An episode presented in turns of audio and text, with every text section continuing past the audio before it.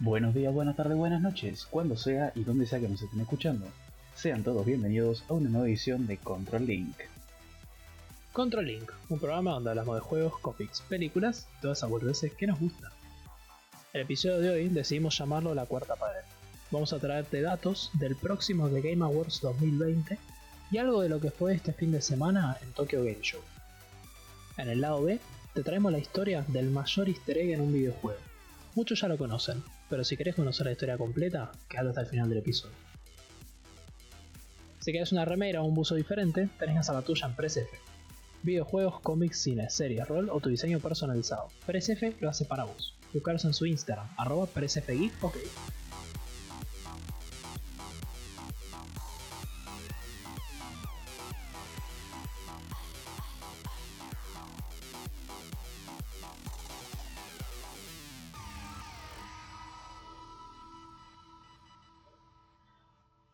Como todos los años, la entrega de premios más importante de la industria de los videojuegos dice presente una vez más.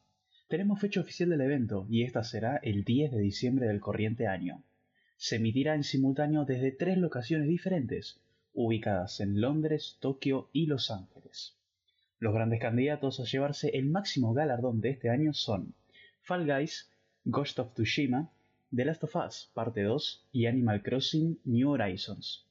¿Tenés alguna preferencia, Brunito, por estos cuatro?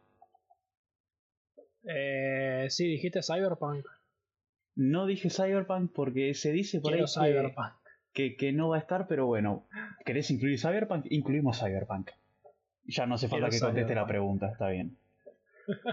No, bueno, pero ahora en serio, volviendo a lo que decimos. Eh, Fall Guys es verdad que la rompió mucho, o sea, tuvo muchísimos jugadores y hablamos de ello varias veces. Ghost of Tsushima lo hemos mencionado también acá en el canal. Y a mí me parece que es un juego bastante interesante, pero en mi opinión personal no destaca frente a otros que son similares. The Last of Us parte 2, mm, no hay nada que decir, es la continuación de la parte 1, ya todos saben los premios se llevó la parte 1. Y Animal Crossing a mí es un juego que me gusta, pero no creo, si bien está muy jugado y tiene una buena recepción este año, yo no creo que venga para el máximo galardón de esta, de esta ceremonia. Sí, va, igual esto no es nada oficial, son simplemente especulaciones. Cuando estén los nominados finales veremos a ver, a ver con qué nos sorprenden. Capaz que alguno de estos títulos está, capaz que no, pero estos son los más esperados.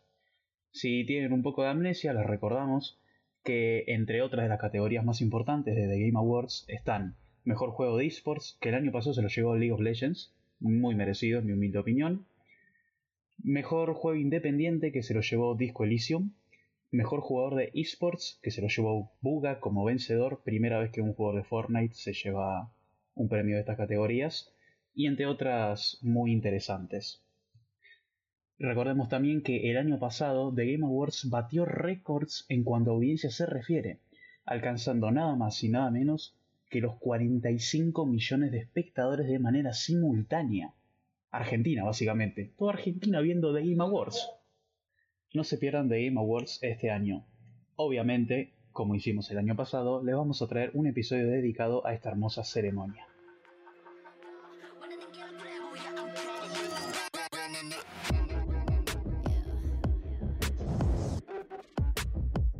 Del jueves 24 al domingo 27 se festejó Tokyo Game Show 2020, el evento en el país nipón, donde obviamente, además de torneos, no podían faltar algunos anuncios importantes como los siguientes.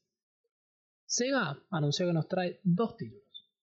Primero Football Manager 2021, el cual va a estar disponible el 24 de noviembre en Steam, Epic Games y Nintendo Switch. Ya conocemos esta saga de juegos sobre gestión y gestionar justamente un club de fútbol, además de llegar a Xbox a mediados de diciembre. Pero sabemos que no va a llegar a PlayStation 5, ya que Sony no les envió los kits que utilizan para desarrollar juegos para las nuevas consolas porque, en palabras de los desarrolladores, priorizan los juegos que quieren tener en su plataforma. Para mí esto fue un palazo de parte de Sega hacia Sony, porque básicamente le está diciendo que no, lo- que no los están queriendo tener en su consola nueva. Claro, ¿no? Un poco, un poco fuerte, ¿eh? Sí, a mí me pareció. Pero bueno, lo otro que nos quiere traer Sega este año que viene es Virtua Fighter, el juego que abrió las puertas a los fighting games que conocemos hoy en el año 1993. No se dio mucha información, pero remarcamos la última escena del tráiler, donde vemos la vuelta del icónico Akira Yuki. Así que esperamos más novedades de este posible competidor de Street Fighter, Super Smash Bros. y Tekken. Por último, de la mano de Square Enix, llegaría el remaster de Nier Replicant versión 1224744887139, ah, el cual toma el papel de la precuela del conocidísimo Nier Automata el 23 de abril de 2021. Será desarrollado por Tokyo Logic, estudio que llevó a cabo Dragon Quest 11, Happy Dungeons y Astral Chain.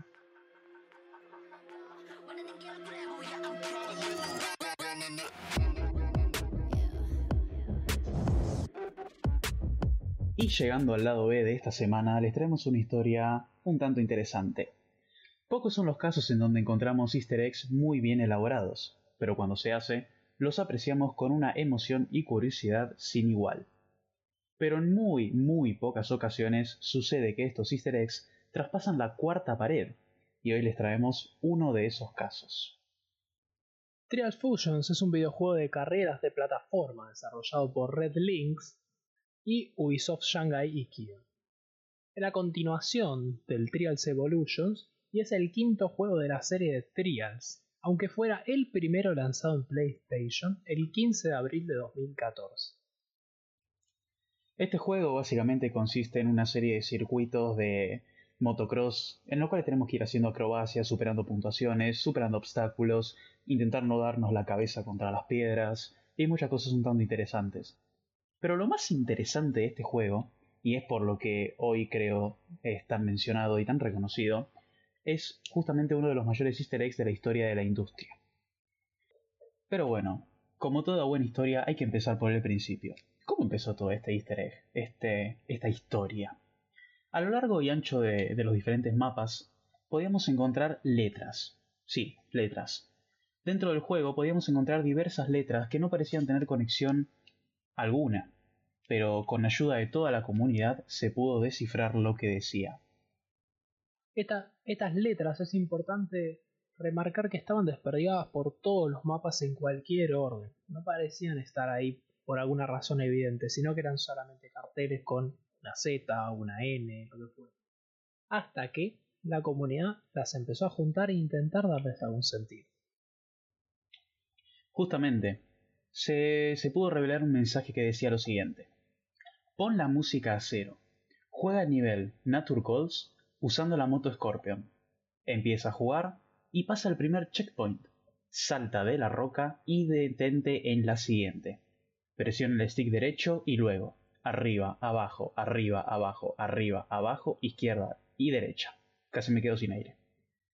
Posteriormente podía sonar una hermosa canción. La canción, más allá de que fuera bastante inspiradora, nos mencionaba algunas cosas que a priori no nos llamaban la atención. Pero con el pasar de los tiempos y como ya lo dijimos, la comunidad y la gente de Internet le empezaron a dar un poco la forma.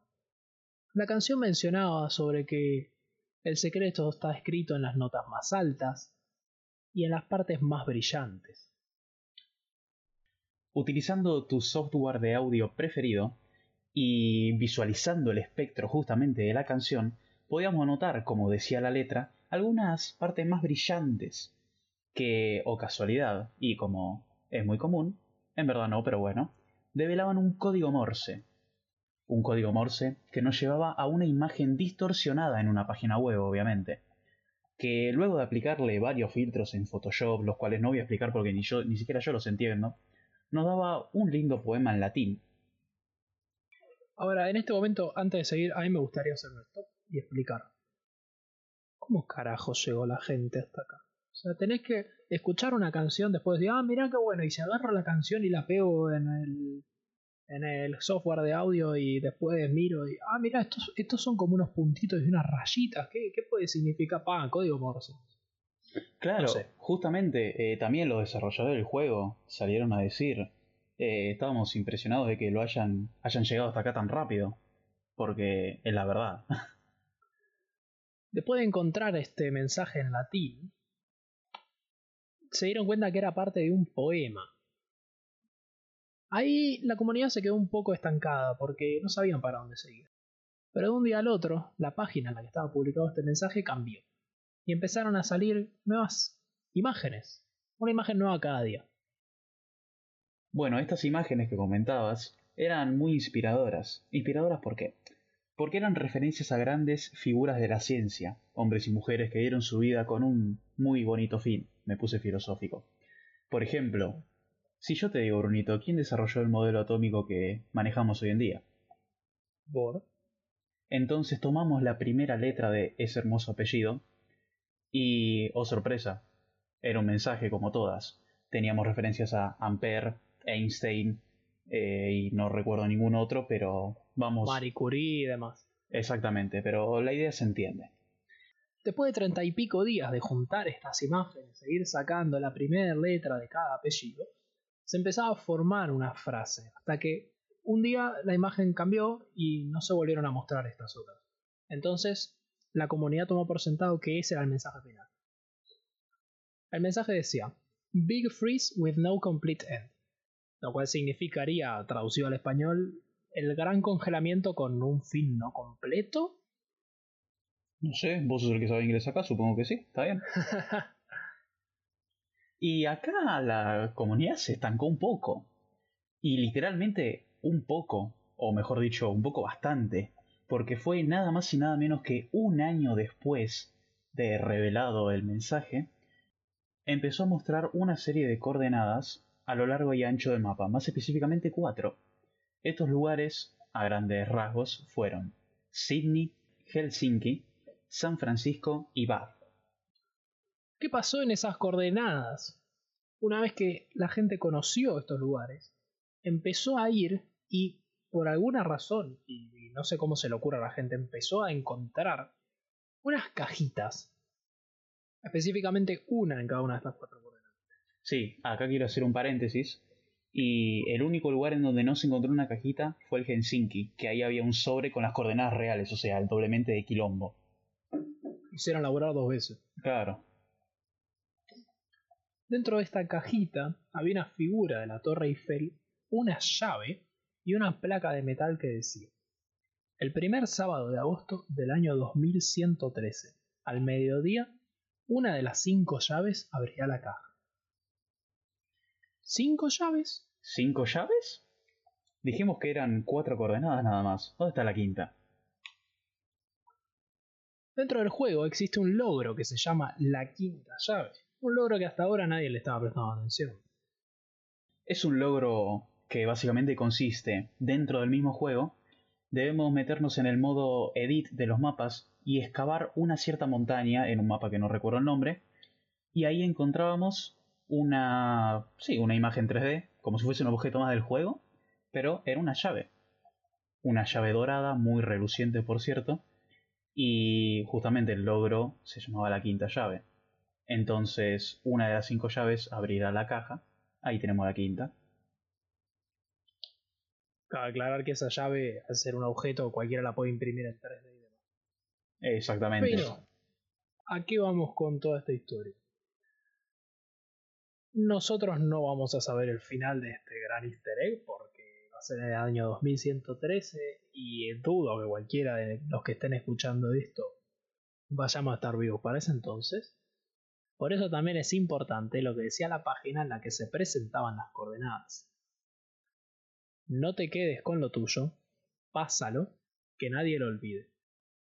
Y yo creo que es un poco un mensaje de doble sentido, ¿no? Más allá de la obviedad de, de pasarle la llave a alguien más. Yo creo que es fácilmente un mensaje para la vida, ¿no? Y me puse filosófico de vuelta. Puede ser, no sé.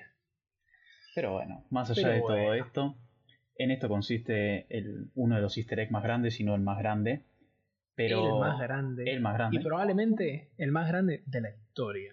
Sí. Lo sabremos en el año 2103. Pero por si no fuera poco, la cosa no termina del todo acá. Alguna gente cree que sí, otra gente cree que no. Hace un par de minutos te comentábamos de que en el mensaje te daba unas instrucciones, en el primero de todos, en de las letras, que tenías que hacer ciertas cosas para que empiece a sonar una música, una canción. La música decía, un poco más así, debes ser el primero, si no lo haces tú, alguien más lo hará, encuentra la verdad, y muchos mensajes motivadores más. ¿Nos está diciendo algo más? ¿Terminará en 2103 el easter egg? ¿O hay más cosas por descubrir que todavía no sabemos? Sin mucho más que agregar, le damos las gracias por escuchar el episodio de hoy. Pueden seguirnos en todas nuestras redes que van a estar en la descripción, YouTube, Instagram y no tenemos más. Pero bueno, les agradecemos por escuchar. Contanos qué te pareció el programa. Todo esto y más abajo en la descripción. Sin más para decir, les agradecemos por escuchar y hasta la próxima. Chau chau.